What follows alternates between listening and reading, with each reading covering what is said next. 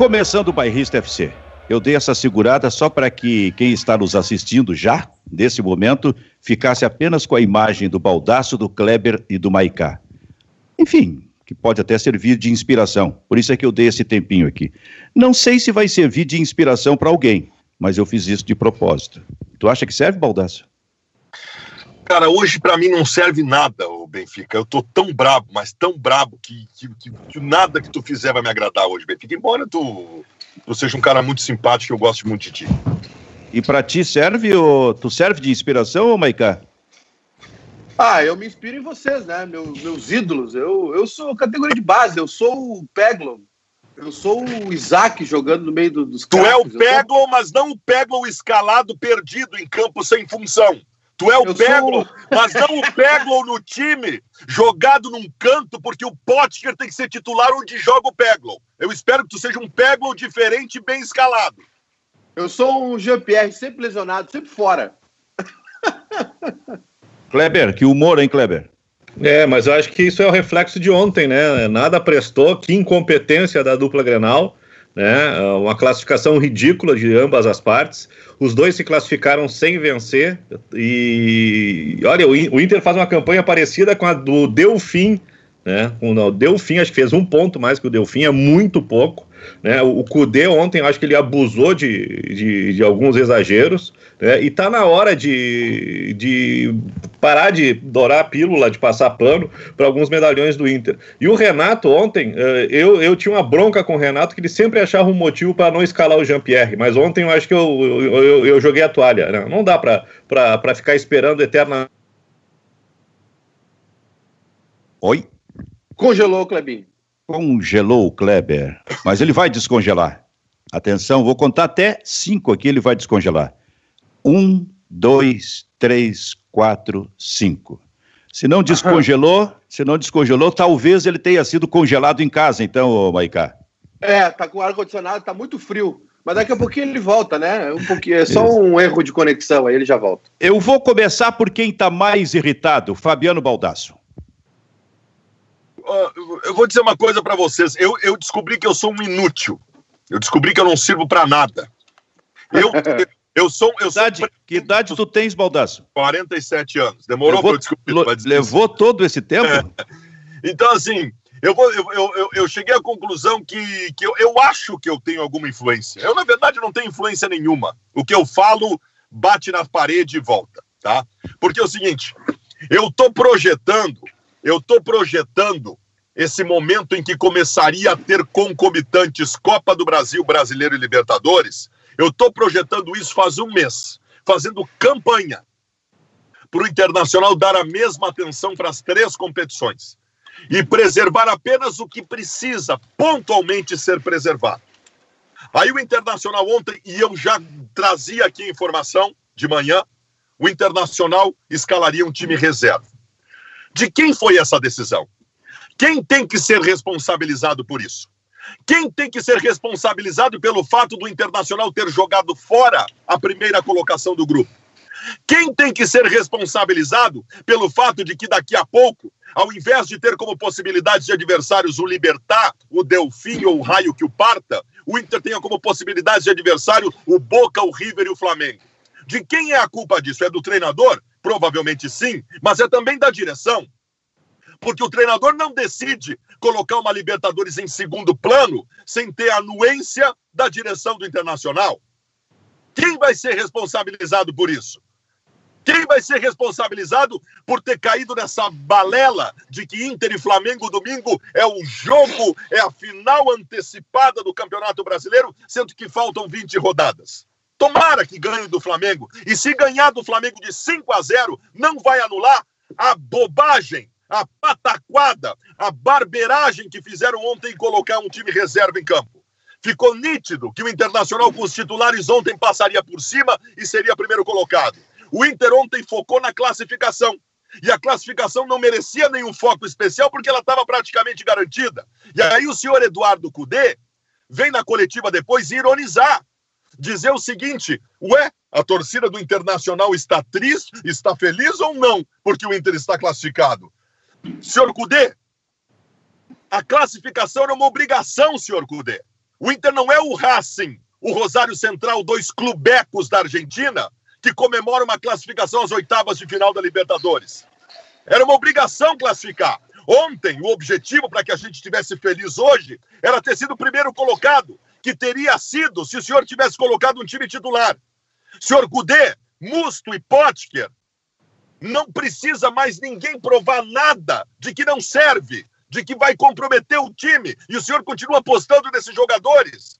Eu estou indignado, Benfica. Eu estou completamente indignado porque o Internacional ontem tomou uma decisão institucional equivocada que pode ter reflexos importantes na sequência da Libertadores da América.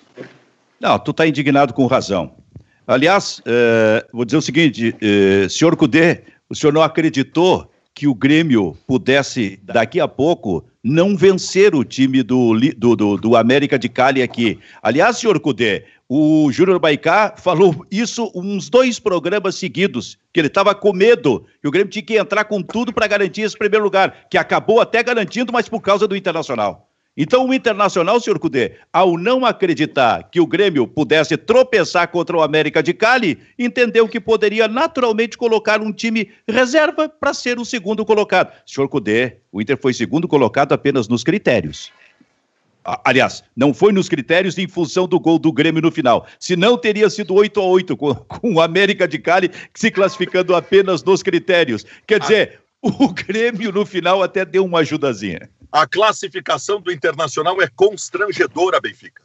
É constrangedora. Eu estou com vergonha da forma que o Internacional se classificou à próxima fase da Libertadores. Eu estou constrangido em ter a terceira pior campanha entre todos os classificados. E o Cudê, na coletiva, afirma que o, torcedor tem que estar feliz com isso. Eu estou constrangido com a classificação do Internacional. O, em seguida, eu vou falar com o Júnior Baicá, uh, é, para saber, entre outras coisas, por que Robinho? Por que dois laterais direitos? O que há, afinal de contas, com o Jean-Pierre, que de novo está machucado? É, nesse momento, o jogador mais frágil fisicamente no futebol brasileiro. Um negócio só, absolutamente só per... impressionante. Só, pergunta, só pergunta fácil, viu, Silvio? Só Coisa pergunta simples. fácil e tu vai responder. Mas Coisa antes eu quero. Explicar. Coisa assim. Mas antes eu quero retomar com Kleber Grabowska.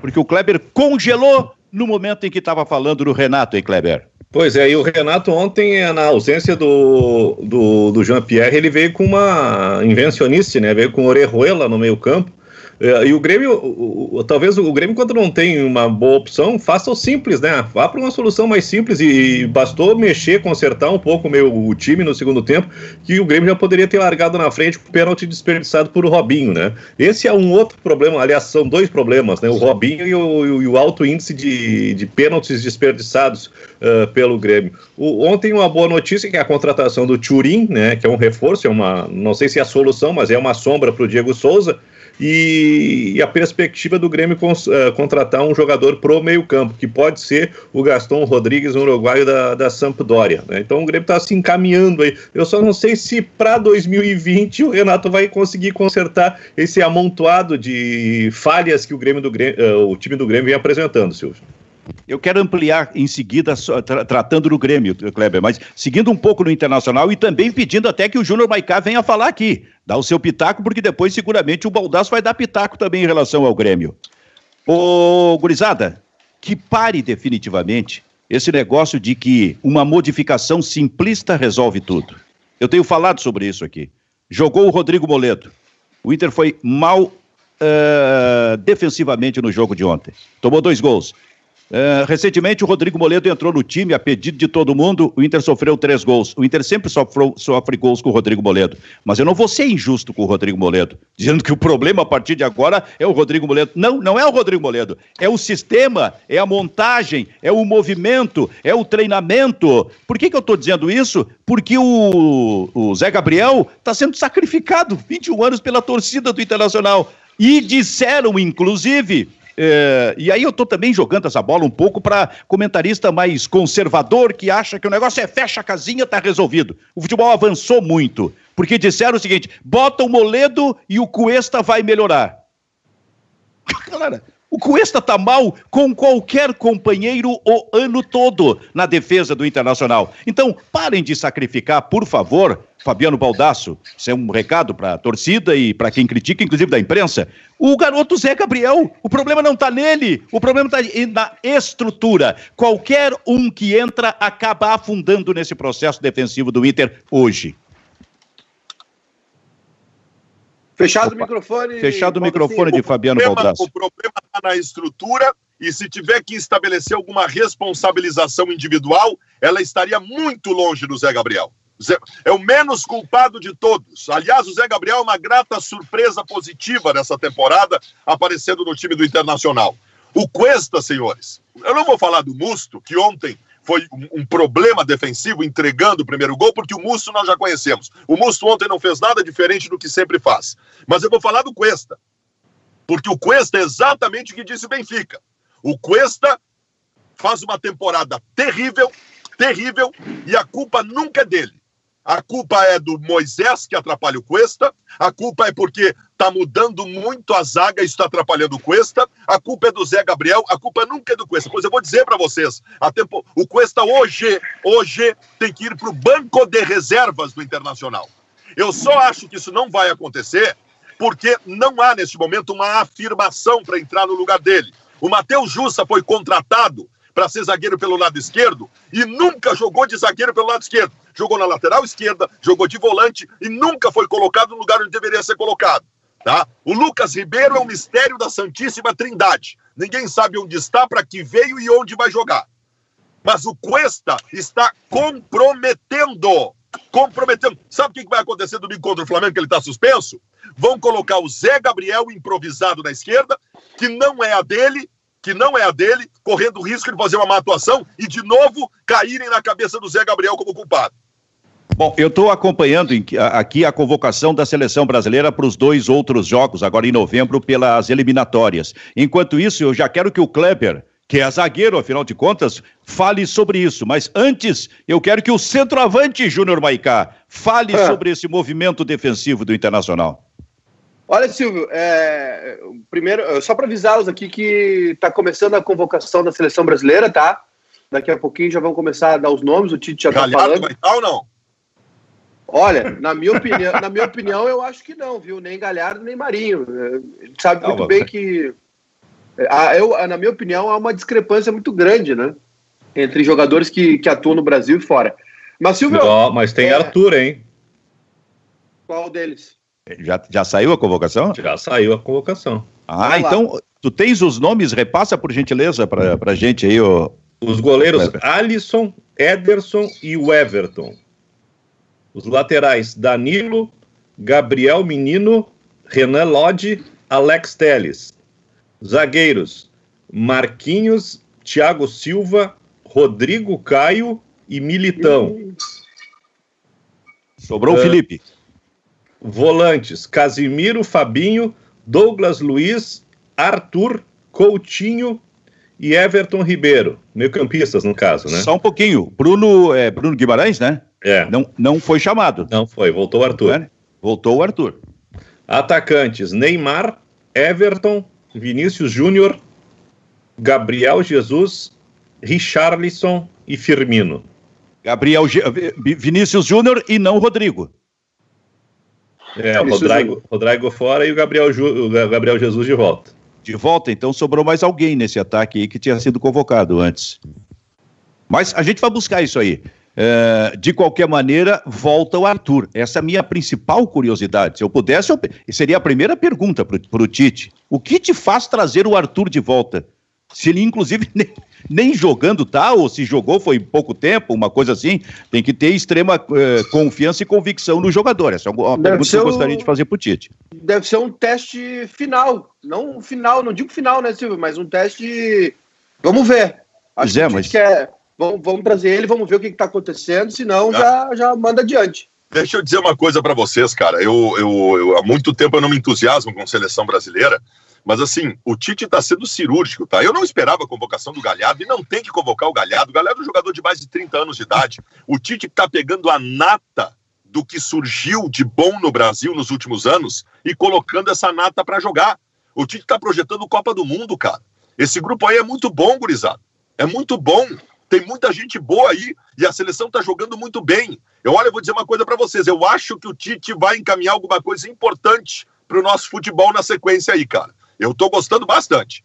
Ô, Silvio, Bom, Oi, fala. O, o, jogador que tu te referiu da última convocação é. foi, o, foi o Matheus Cunha, que foi chamado no lugar ah, do Gabriel Jesus. Perfeito, perfeito. Gabriel Jesus lesionou e ele chamou o Matheus Cunha. Tá. E aí, então, uma troca simples, saindo o Rodrigo e sendo convocado o Vinícius Júnior. É, os, os, dois no Real Madrid aí, um, ou, ou, um ou outro, no caso. Mas, ô, Maicá, é, o que, que um centroavante faz já que tu é centroavante, diz que é centroavante, quer vir jogar, mas o que que um centroavante faz em relação a essa, essas, essas várias zagas do Internacional? Ô Silvio, eu vou te dizer, é, eu acho assim, ó, é, sinceramente, desde uma coisa que eu notei há muito tempo, desde os primeiros Grenais, é que o Inter, ele é, o Inter, ele, ele é muito, ele é muito atirado ao ataque. Ele, ele se espalha muito pro campo de ataque. O Inter não tem uma, uma preocupação num posicionamento. O, o, acho que a ideia do Cudê é trabalhar com esse time no campo de ataque e que lá mesmo ele faça as retomadas e lá mesmo ele fique com a bola e fique trocando passes e fique agredindo o adversário.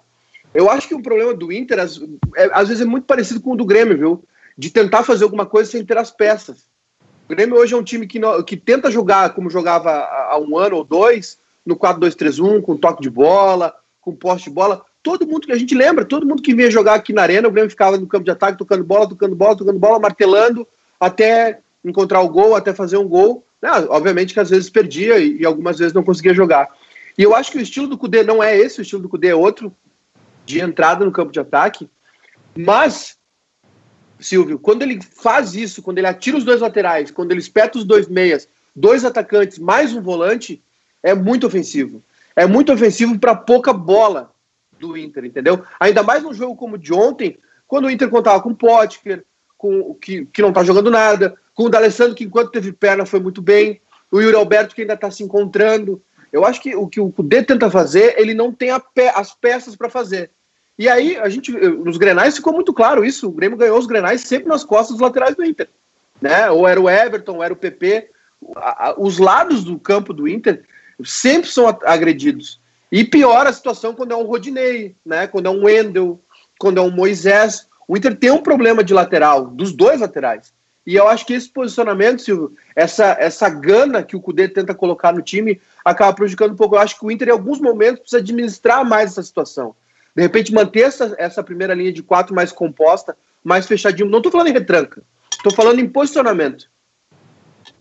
Olha, eu vou te dizer uma coisa interessante essa tua colocação porque realmente dentro deste modelo de jogo do Internacional, os laterais são importantes na saída de trás com rapidez para aparecer lá na frente. Indep não tô, e aí não estou falando na qualidade deles, mas no tipo de movimento. E isto pode realmente desguarnecer lá atrás pelos lados. E, Kleber, qualquer time atrás desguarnecido pelos lados acaba criando problema para o seu movimento no, no, no, miolo de zaga, né? E o Internacional é. vem sofrendo muito com isso, né, Kleber? É, e, são, e são laterais incompletos, né? Porque se tu for observar o Rodinei, o Moisés, o, o Wendel, eles não são jogadores que dão aquele algo a mais no jogo ofensivo. Dificilmente chegam na linha de fundo, dificilmente chegam concluindo, chegam uh, executando uma, uma, uma, jogada de fundo, um cruzamento com qualidade. Então é um, é um jogo disperso, pouco inteligente, né, que muito mais desgasta o time do que tira proveito de uma ideia, né, de uma concepção. É muito legal, sabe? Joga meus dois laterais espetados, mas para tu fazer isso tem que ter um alto controle de bola, não errar passe e não jogar bola a esmo. Ontem o que a gente viu de, de, impro, uh, de pouca produtividade do, do, do Potker né? Um jogador que não, não dá sequência no jogo, que procura sempre a opção mais complicada. Tem o Rodinei aberto pra, pra, pelo lado, que é o corredor que, tá, que dá para desafogar e joga para dentro. Aí é um jogador que baixa a cabeça e corre, né? Tem algumas, algumas ideias de alguma, algum comportamento de jogador que vai completamente fora do, da concepção de jogo que o Kudê quer, quer, quer utilizar. E, on, e ontem acho que talvez o Inter não tenha corrido assim tanto, tanto problema de, de, de contra-ataque. Teve algumas infiltrações na, entre o Cudê, entre o entre Rodinei e o Moledo, falta de cobertura, mas de pegar a defesa desguarnecida, eu não, eu não vi tanto problema assim do Inter, né? Uh, o, o, problema ontem que determinou a vitória do, do, da Universidade Católica foram principalmente falhas individuais. Mas a, a, mecânica de jogo do Inter não funciona com um determinado tipo de jogador. E o Cudê continua insistindo, né? O, o Rodinei ontem foi uma opção, o Wendel é um jogador que, mesmo sendo regular, é um regular muito para baixo, né? Não é, um, não é um lateral ofensivo, não é um jogador que acrescente alguma coisa uh, na intermediária de ataque. Uh, o Potker, né? Então, tu pega aí de 10 jogadores de linha, tu, tu desconta quase metade do time uh, que tem uma incapacidade de produzir alguma coisa no individual, no coletivo e num pensamento que se case com a ideia do Cudê. Ô, ô Clebinho, ô Silvio, querem, eu, eu até vou, é um, uma, uma dica, sem ser é, petulante para o Baldacinho, para ele fazer no canal dele uma análise dos gols que o Inter vem sofrendo. Olha, ok, o Cuesta está muito mal e falhou no gol ontem, mas olha, é, é, aquilo ali é 43 do segundo tempo, e olha onde está o jogador da, do, da Universidade Católica. No fundo, nas costas laterais, e o Cuesta está indo lá cobrir. O Cuesta falhou, não estou isentando, não estou passando pano. Mas é sempre assim. Se vocês analisarem os grenais do ano, que foram cinco ou seis, vocês vão ver e era muito básico. A gente falou aqui no programa. O Grêmio ataca pelas laterais. O Grêmio não tem o Jean-Pierre, não tem mais o Luan, não, o Michael tá sempre mas fora. Tu acha que é mais pela subida dos laterais ou pela qualidade dos laterais? Os dois, os dois. E tem mais um erro também que é o seguinte: o Inter não sabe administrar placar. O Inter não administra placar. O Inter tá ganhando ou tá empatando, enfim. O jogo com a América de Cali aqui, o Inter fez o 2 a 0 no primeiro tempo e quase perdeu o jogo né, em casa contra um adversário médio. Um adversário contra o esporte? Médio, contra o esporte? Contra, contra quando... o esporte foi, foi aquela balbúrdia de 5 a 3 quando, quando o Cudê foi contratado, alguém fez, não lembro quem da imprensa, um levantamento das, das críticas da imprensa argentina dos últimos anos em relação ao Cudê. E elas passavam por alguns pontos em comum. E os pontos em comum eram os seguintes: os times do Cudê eram intensamente elogiados pelas ações ofensivas e intensamente criticados pelas ações defensivas. Esse, o histórico do Cudê é fazer times vulneráveis defensivamente e muito produtivos ofensivamente. Né? Aquela coisa do 4 a 3 contra o América de Cali, aquela coisa do 5 a, a, a 3 contra o Sport Recife, que no fim das contas valeria a pena. O problema é o seguinte: é que nos jogos que o Inter não consegue grande produção ofensiva, a vulnerabilidade defensiva permanece. Esse é o problema. Agora estão. Congelou, Baldasso. Tá todo mundo congelando hoje. Tá Mas o que, que é isso? Mas é inverno? Voltou? É, é o ar-condicionado. Tem uma coisa tá... incrível. Ô, Baldasso, Baldasso, tu congelou de novo, Baldasso. E congelou de novo. Menor número de sofridos. Ô, Baldasso, tu congelou duas vezes. Eu acho que tu, teu ar-condicionado está muito forte. Ô, Silvio, quando. Tu, tu tá ouvindo, Baldaço? Agora tô. então tá, então repete em cima disso que o Maicá tava falando aí, que tem uma congelada boa aí.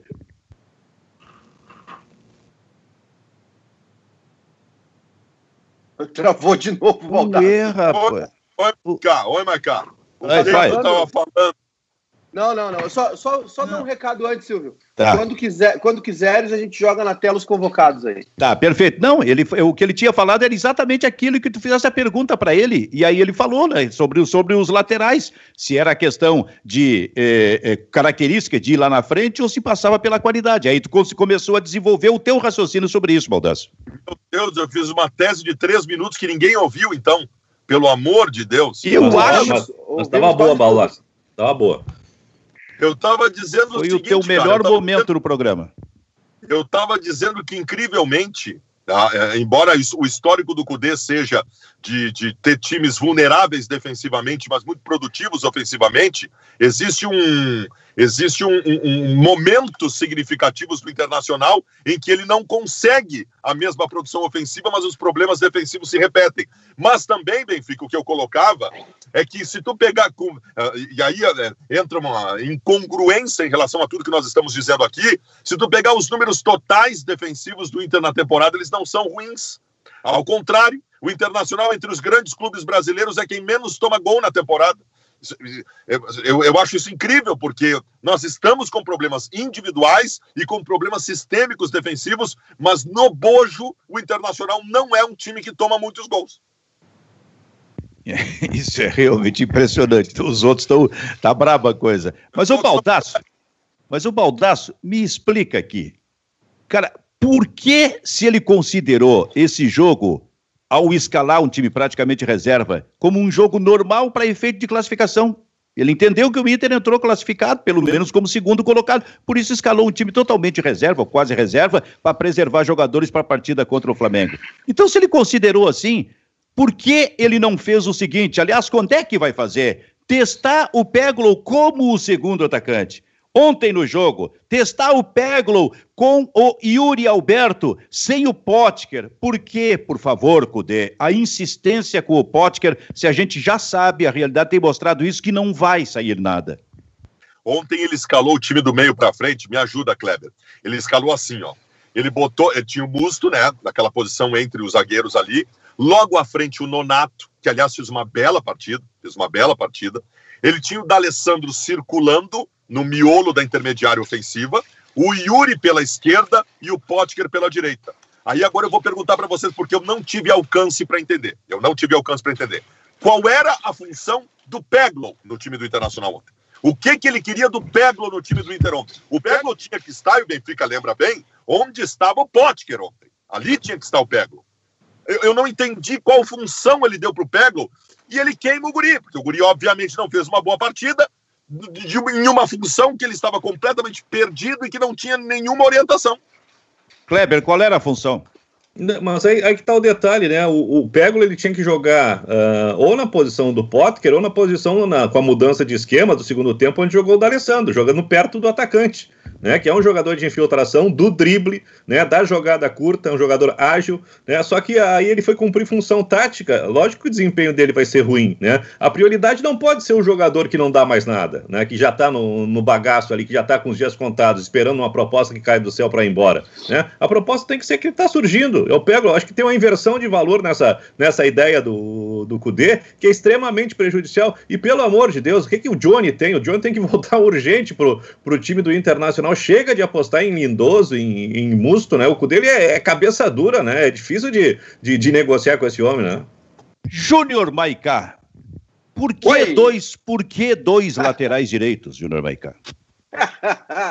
Se eu soubesse, eu te, eu, eu, eu te respondia essa. Não faz o mínimo sentido. Não tem explicação. A, a escalação que o Grêmio. O Renato falou na coletiva que é para rodar o grupo.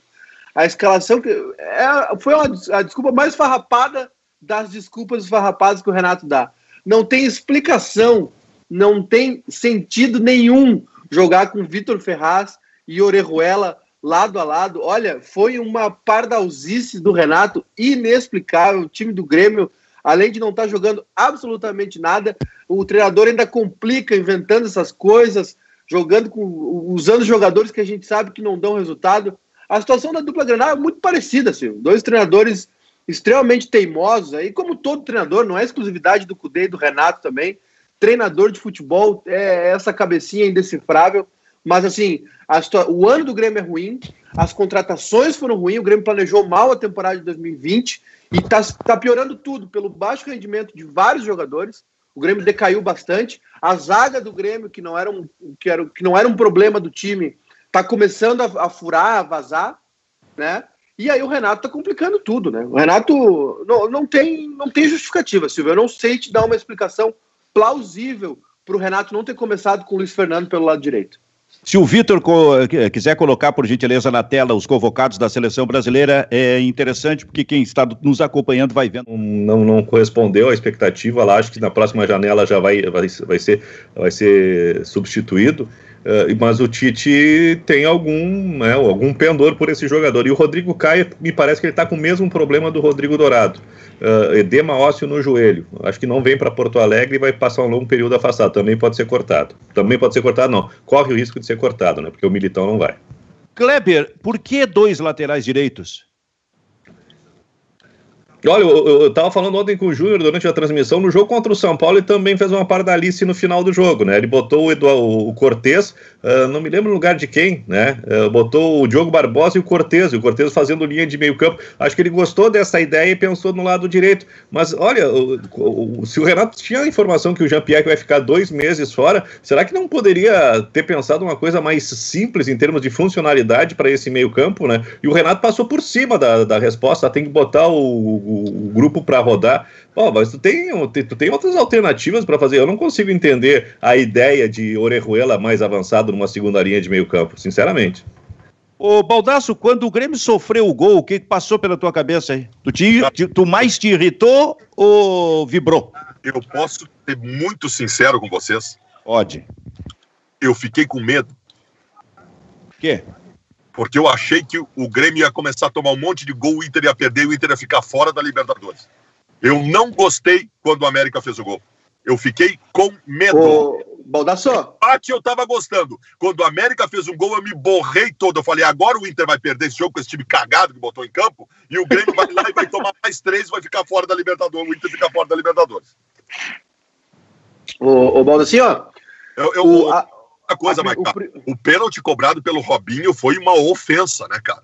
Que coisa de displicência, que coisa horrorosa aquilo, hein, cara?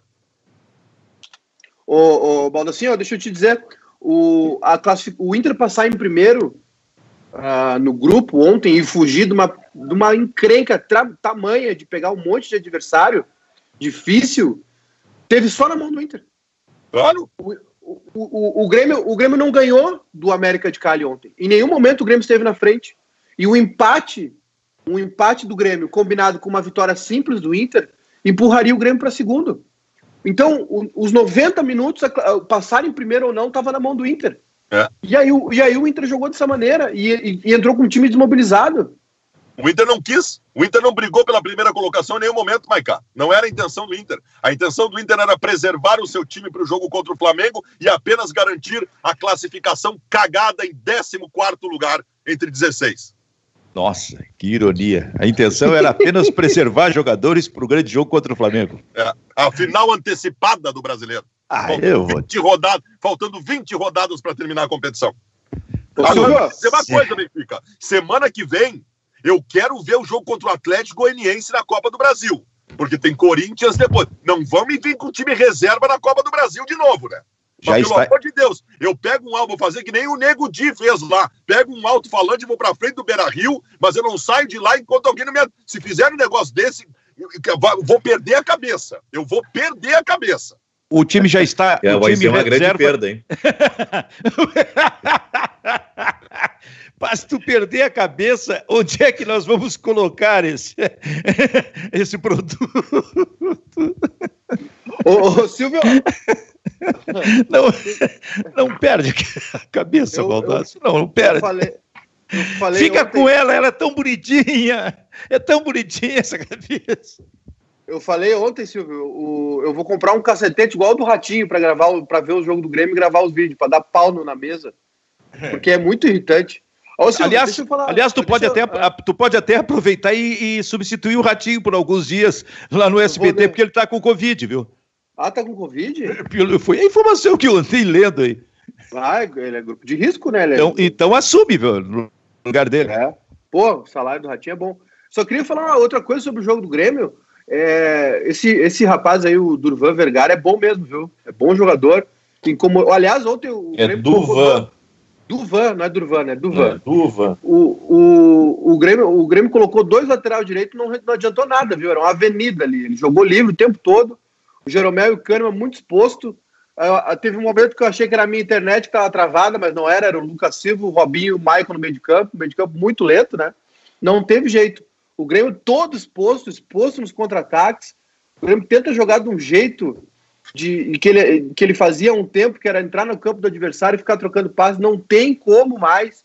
O Grêmio não pensou no substituto do Maicon, o Grêmio planejou mal demais essa temporada e agora o Grêmio está colhendo os frutos. E vou dizer mais para vocês, viu? É. É, a, a, foi, foi, foi o que o Clebinho disse ontem na transmissão. A chance de a gente ter o Grêmio Inter nas quartas de final da Libertadores se der um Grenal, porque pelo menos um passa.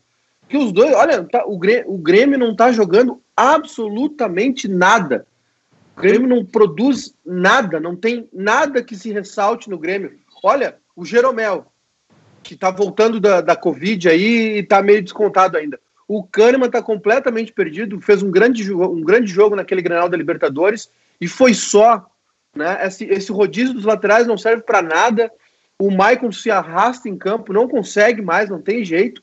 Lucas Silva não dá uma lentidão. Robinho, nem vou dizer para vocês, né? Não sei o que, que ele tá fazendo no Grêmio. Diego Souza toda hora fora da área, porque ele não consegue acompanhar o ataque do Grêmio, porque o ataque do Grêmio puxa em velocidade, principalmente com o PP. É a hora que, a hora que eles cruzam, o Diego Souza tá chegando na área com a língua de fora. Então, Ô, Maicá. Assim, o Grêmio. Silvio, o Grêmio. Não, o Diego Souza joga de gravata, né? A língua de fora. O Grêmio, olha, se o Grêmio continuar dessa maneira. E mais uma coisa, a expulsão do Kahneman ontem, olha, tem que multar o jogador para ser expulso dessa maneira. Tem que multar o cara. O Kahneman só faltou se ajoelhar e pedir o segundo amarelo pro juiz. Foi assim, ó. O pior jogo do Grêmio no ano. Disparado, o pior jogo do Grêmio no ano. Deixa eu só fazer uma referência também para não passar batido, Benfica. Duas referências. Primeiro, eu vi alguém colocar no Twitter ontem que o, o Lomba é igual festa de igreja. É um frango e um milagre. E é exatamente o que acontece, cara. O, o, o, Lomba ontem foi muito mal, tá? Muito mal. Ele falhou também no primeiro gol e no segundo é discutível, mas acho que também a atitude dele não foi legal. E a outra referência que eu quero fazer é positiva. A, a, a gente não precisa entender muito de futebol para olhar para o Yuri Alberto e ver que ali tem um jogador diferente, tá? Ali tem um jogador diferente. Ele, para mim, foi. Ele e o Nonato foram as coisas boas do Internacional ontem. O Yuri Alberto é um jogador que, que, que vai ser titular do Inter. O tio Sonda estava certo. O tio Sonda acertou oh. nesse investimento. Então, que se libere para a seleção. se ele é tão bom assim, se libere para a seleção. O Cara, Vasco, o Vasco... Eu, eu, tenho, eu tenho grandes ídolos na minha vida do jornalismo, mas um dos maiores se chama Regis Royer. Regis Royer, repórter da Rádio Gaúcha por muitos anos, oriundo de Santa Maria, que era setorista do Internacional e tinha uma frase emblemática que vale até hoje sobre o Internacional. Ele dizia o seguinte, com aquela voz característica dele: O Inter se organizar, fecha. O Internacional não, nunca vai fazer a coisa certa. O Inter, o, está no estatuto do Internacional. Se tiver a decisão que passar entre acertar ou errar, o estatuto exige que o Inter erre. R. O Inter tem que errar. O Inter não pode acertar.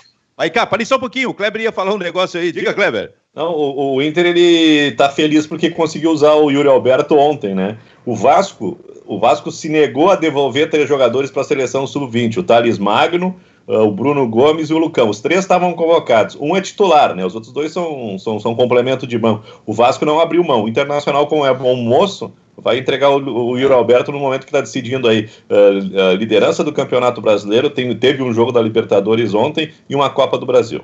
Claro, claro, Kleber. É, é importante para ele, para o Internacional é um ter. Prêmio, ele, é um prêmio, é, é, é importante para o Internacional ter e, o, o Yuri Alberto treinamento, é, treinando em Teresópolis nesse momento. Isso é fundamental para o Internacional. Ah, é, eu vou te dizer, vai pensar errado assim. Ô, Júnior Maicá, o que, que, que tu ia dizer, Júnior Maicá? O Bru, aqui no nosso chat no YouTube tem uma galera nos assistindo, comentando o programa conosco. O Bruno de Franco aqui, ele tá discordando de todos nós aqui. Ah, Bruno! Ele disse, ele disse o seguinte, ó. Se o Inter perde um jogo, fazem terra arrasada. Essa é pro Baldaço e pro Kleber. Inter foi melhor que a Católica ontem, mesmo com os reservas. Se tivesse jogado com os titulares, tinham passado carro na Católica. E agora? Pois é, mas aí que tá o detalhe. Por que, que não usou o time titular? Por que, por que, que, todo, nós por que, que descartou? concordando com ele. Nós concordamos com ele. Se tivesse por, por titular, que, passaria o carro. Por que, que descartou o, a, a, luta pelo primeiro lugar? É isso aí. E o Internacional abriu mão de ser primeiro lugar. Não queria, não quis. E outra coisa, se quer, se quer poupar, né, o Baldaço, que poupe dois ou três no primeiro tempo e volta no segundo tempo. Ontem o Inter com o Edenilson Galhardo, né, o, o Yuri Alberto passa, ganhava, ganhava da, da, da Católica. entrou o Edenilson, já mudou a história, claro, evidente. Fala, Júnior.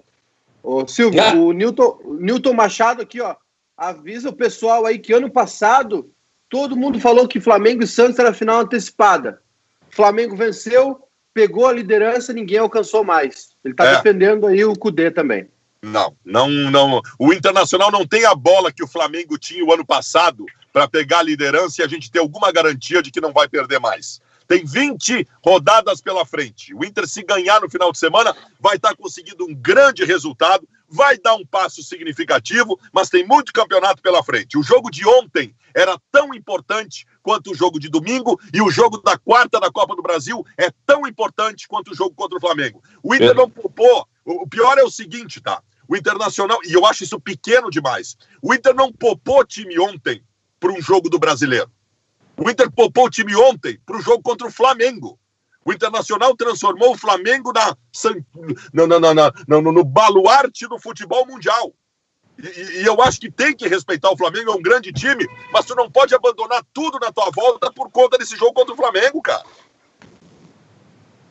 Ah, quando tu ia para um encontro, é, assim, como uma, uma menina bonita, encantadora, sabe? Que tu tava de olho uma coisa, tu não abandonava tudo. Aí é que tá.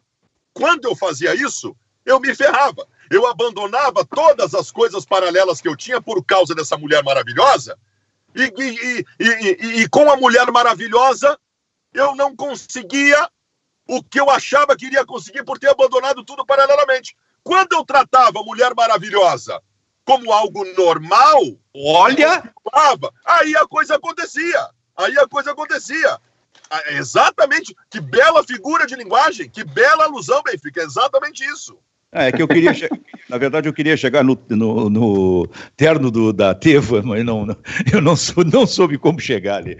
Aquele, aquele guarda-roupa todo reformulado. O que, que é, Maicá, que tu tá rindo aí? O povo tá dando não, pau em alguém, não? Tem mais recados aqui, muito mais recados. É, tem um pessoal dizendo aqui, ó, o Rafael Acho, acho a melhor coisa o Inter passar em segundo e pegar pedreira. Se é ah. é para cair, que seja logo. Aí foca na Copa do Brasil ah, e Campeonato ah, Brasileiro. Que, que, legal, que legal. O Luiz Schauer aqui, o, o, o que interessa é classificar, diz ele. Não, o, Paulo... que interessa é dar atenção que uma competição merece. O que interessa é jogar Libertadores com seriedade e, se puder ser primeiro colocado para pegar adversários teoricamente mais fracos, que o faça. E não abandone a competição como o Inter fez ontem. É, o, te, o, a, o Douglas Studzinski. O Regis Royer está aposentado aqui em Santa Cruz. E o Isso. Paulo Guimarães, é, e o Paulo Guimarães está dizendo que o GPR parado por mais 20 dias é muito chinelinho. Tá, o pessoal tá na que que... GPR. Não, eu, eu não, não, eu não posso acreditar que seja chinelinho, que o jogador quer, ah, vou dar mais uma seguradinha, porque chinelinho eu acho que é isso, mais ou menos, né?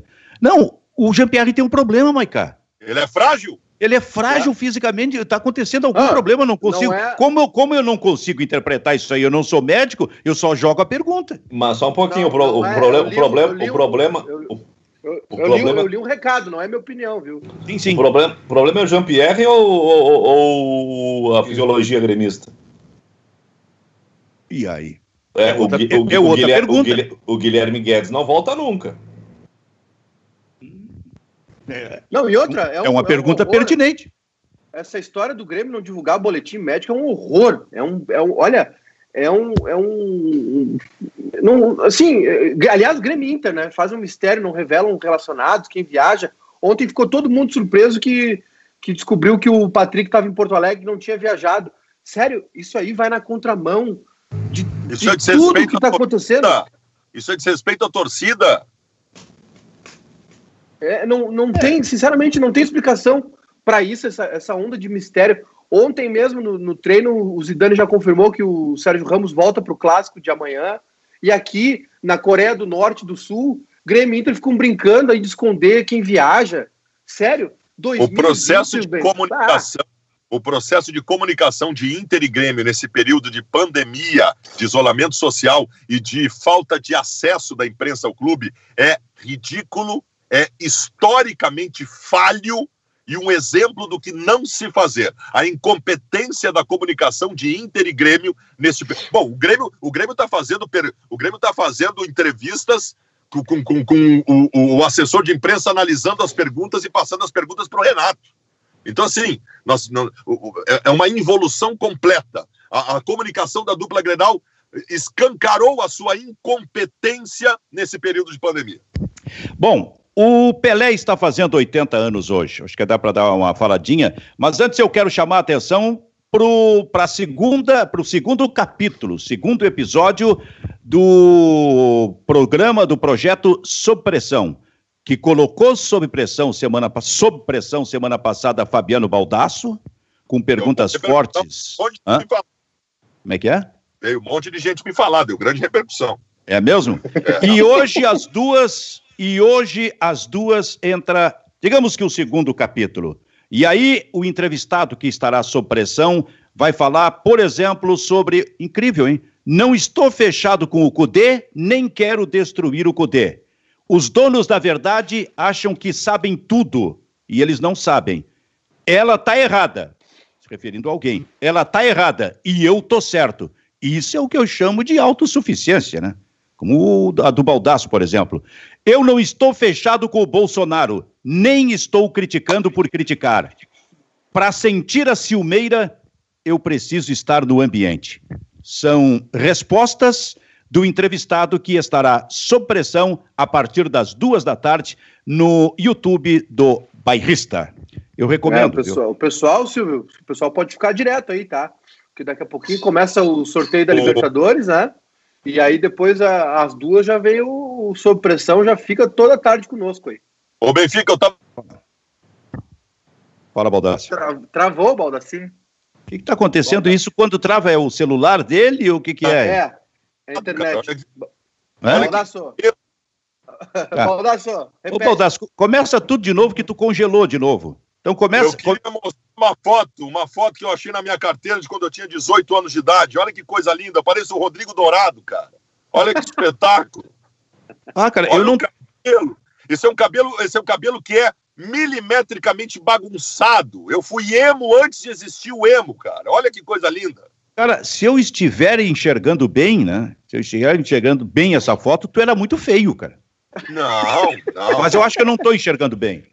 Não, não, não, não, não, não, não, porque o, o histórico, o histórico mostra que, que, que ali tinha alguma coisa especial. Ali tinha alguma coisa especial.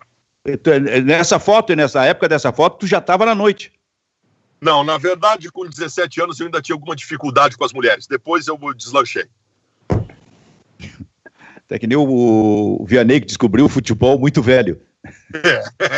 Pelos 25 anos chegar pro Vianney e dizer, Vianney, não tem como tu não ser torcedor do Inter ou do Grêmio, todo mundo do Rio Grande do Sul ou torce pro Inter ou torce pro Grêmio. Em algum momento torceu pro Inter e pro Grêmio. Aí ele dizia, não, mas lá em Getúlio Vargas, eu na verdade eu não gostava de futebol, eu comecei a gostar de futebol muito tarde. Então eu não tive essa coisa de Inter e Grêmio. Que figuraça! Aí, aí ele, dizia, ele dizia que era baterista de heavy metal.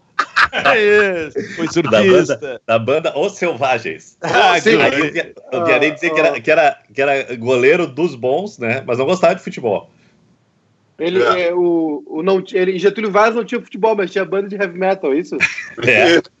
antes, antes, não, outra coisa, antes, de, antes do heavy metal se instituir como um gênero. Claro. Não, tinha banda de heavy metal em Getúlio Vargas antes de existir o Black Sabbath. Antes é. de, de, ser inventado o heavy metal, já, já existia a banda do Vianney. O Vianney era um gênio, cara. É. Era um, o, o Vianney, quando serviu ao exército, ele foi num, num, num, num brega lá, num, não sei se era em Livramento, Uruguaiana. Ele foi, enfim, numa casa noturna lá, uma coisa assim, e, e não sei se foi ele, mas deu um incêndio na casa lá. Eu não, sei se foi fogo, ele, né? eu não sei se foi ele que botou fogo, mas estava lá o Vianney. Então, olha, olha do que já escapou o Vianney Carleca. Eu tenho, eu, eu, o Vianney eu convivi bem, viu? Nós convivemos bem, né, naquele período no sala. Uma vez a gente tinha um sala na praia, né? E aí a gente, nós, o Edu e eu levamos o Vianney de carro, de carona, né? Porque ele queria ir conosco e tal, que ele podia ir fumando, aquela coisa. E aí a gente falou, tá, Vianney, escolhe a música aí. Ele, então vamos colocar um rock porrada. Coloca um Dire Straits. A gente foi até Torres ouvindo Dire Straits e o Vianney de vidro aberto na, na freeway fumando. Vianney era muito bom, cara. O Vianney no telefone, né? Pois é, não sei o que. E o motorista só cuidando. E o Vianney contando história no telefone. Não, porque não, tu tem razão, não. Tu, se tu quiser, a gente faz. Babá, babá, E o motorista só cuidando, né? Daqui a pouquinho toca o telefone, o celular, e o Vianney olha pro cara. É, o motorista o o telefone tá tocando, o Vianney tava meia hora fazendo de conta que tava falando com alguém, né? Grande Miguel. Kleber Grabowski, Pelé fazendo 80 anos, hein, Kleber? É, uma grande figura, um grande momento, né? Acho que é uma, uma reverência muito grande, muito, muito merecida do, do rei do futebol. E, e, eu gostei muito de uma montagem que eu acho que o, o GE fez, né? Que pegou gols espetaculares do Pelé, né? Uh, e depois ele pegou um que o Cristiano Ronaldo faz, um que o Messi faz e um que o outro jogador faz, né? O que esses grandes jogadores do momento fazem separadamente, o Pelé fez junto. Eu acho que isso dá a dimensão da riqueza e do talento que o Pelé tem, né? O Pelé só não é, o Pelé só não é reverenciado no Brasil, em todo mundo. O único país que não reverencia o Pelé é o Brasil. Se vai na Argentina, por exemplo, dentro daquela cisânia histórica de Maradona ou Pelé, quem foi maior, os argentinos têm idolatria pelo Pelé. Essa comparação que eles fazem é justamente por entender o tamanho do Pelé. Eu acho que alguns, alguns esportes têm, têm, têm expoentes históricos, mas nenhum expoente histórico de nenhum esporte é mais significativo do que o maior atleta da história do esporte, chamado Edson Arantes do Nascimento. Nunca, nada será parecido com ele. Nós temos gênios na história do futebol, gênios, mas que reunisse a excelência, todas as características que um jogador de futebol pode ter, inclusive na parte física, numa época em que a parte física não era prioridade, ninguém chega próximo ao Pelé. Ninguém, nada, nada é perto do Pelé. Tanto que ele foi eleito, eu acho que foi em 1990, como o atleta do século. É isso aí. Pela revista France Football é, porque é, eles viam ali que ele não era apenas um jogador de futebol, era um atleta, até mesmo por esse condicionamento físico. Sabe que, o que, o que, que Diga, Baicá. Não, é, é uma coisa, esse detalhe que o Baldasso tocou me chama muita atenção. É, claro, obviamente que eu não vi o Pelé jogar, né? E, e assisti o Pelé eterno, enfim, essa, o YouTube ajuda muito. E uma coisa que sempre, me, claro, uma, um, não a única, né? Mas uma das coisas que sempre me chamou muita atenção era, era a bola aérea do Pelé é impressionante como qualquer zagueiro não alcança, tá, no, tá no nível do peito. E ele era baixo, e ele era baixo. Ele, ele, tinha uns 70 e poucos, né? Uns 75, é. 6. Menos, menos, menos, 1,74. É. E, e eu acho que a, o, esse detalhe que o Kleber tocou também é, é o grande, é a grande chave para essa resposta, né? Sobre o Pelé jogaria nos tempos atuais ou não. Jogaria fácil, porque o que Nossa, ele fazia. Fazia fazer mais. Fazia, ia fazer mais. Né? fazer mais. Com a consciência é... como ele tem como atleta sobre esse negócio do cabeceio, é só pegar dois lances da Copa de 70. O gol que ele fez contra a Itália e o cabeceio para a grande defesa do Banks. É só olhar para ver o quanto sobe o Pelé, que era mais baixo do que os zagueiros. Era impressionante isso mesmo. Só tem uma coisa que me entristece nesse processo: é um cara chegar com esse tamanho mundial aos 80 anos, no dia do aniversário dele, recebendo homenagens de todos os lados e só ele não aparece. Só ele não aparece. Isso é, um, isso é uma pena, cara. Primeiro, pelos, pelo, pelos problemas eh, clínicos que ele tem, né? Ele fez uma cirurgia lá de quadril que deu problema, esse tipo de coisa. Há quem diga que ele só está caminhando com cadeira de roda dentro de casa. Isso, evidentemente, que entristece o jogador. Mas eh, o Pelé talvez tenha, eh, e sem querer entrar, evidentemente, na vida pessoal do Pelé, mas eu acho que o Pelé chega amargurado aos 80 anos por alguns problemas pessoais que ele encaminhou mal sabe? Que ele não soube como realmente administrar. E, e, acaba, de algum modo, pagando um preço por isso, ao chegar aos 80 anos. Talvez chegue aos 80 amargurado, num dia em que ele, eh, Kleber, Baltassi e Maicá, que ele tinha que aparecer.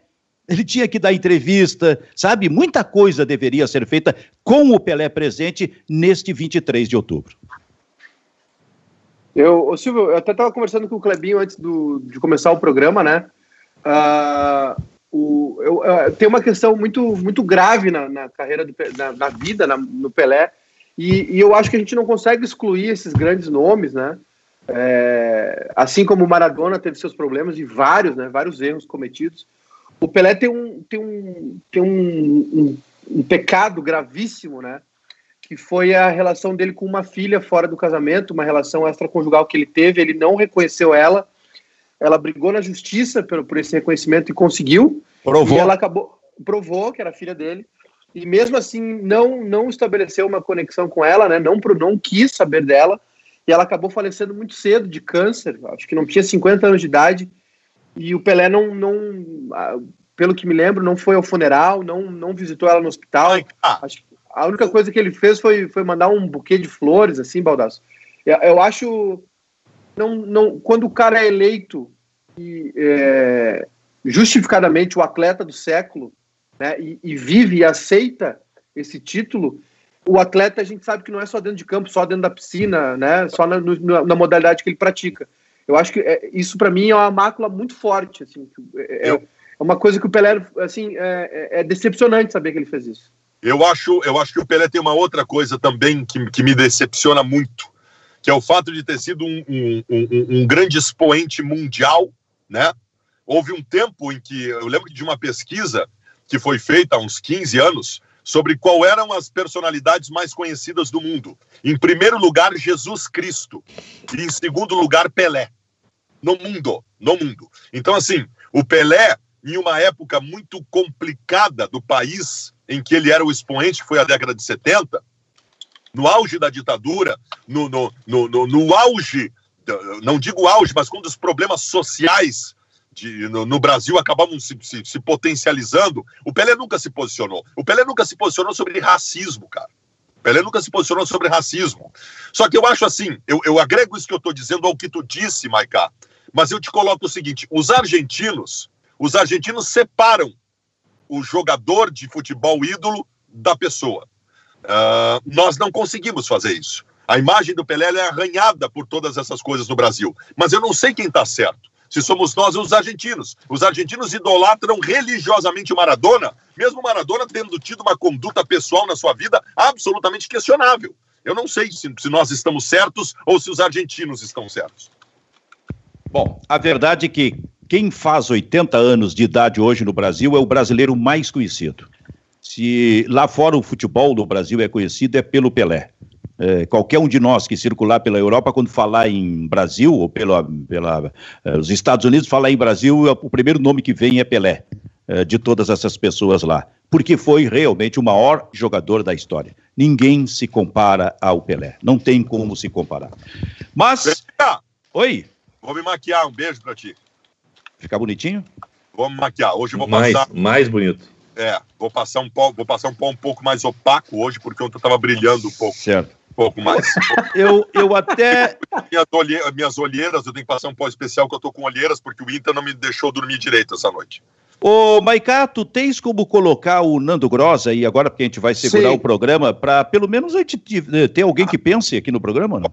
Vai Isso subir a tu, placa agora. Isso aí é tu tirar o Galhardo e colocar o Potker no time, né? Pelo amor de Deus, né, cara? Ele será avisado, comunicado em seguida. O Vitor, já vai colocando o Nando, por gentileza aí. Se der agora, já coloca para que o Baldaço diga isso para ele. Segura um minuto, Baldaço. Só para avisar, Silvio, o, a, o, o, a, o Baldaço com a, a foto dele, 3x4, com 18 anos, já está lá no nosso Twitter e a legenda é a seguinte esta foto do Fabiano Baldassi com 18 anos e com cabelo é proibida em mais de 80 países.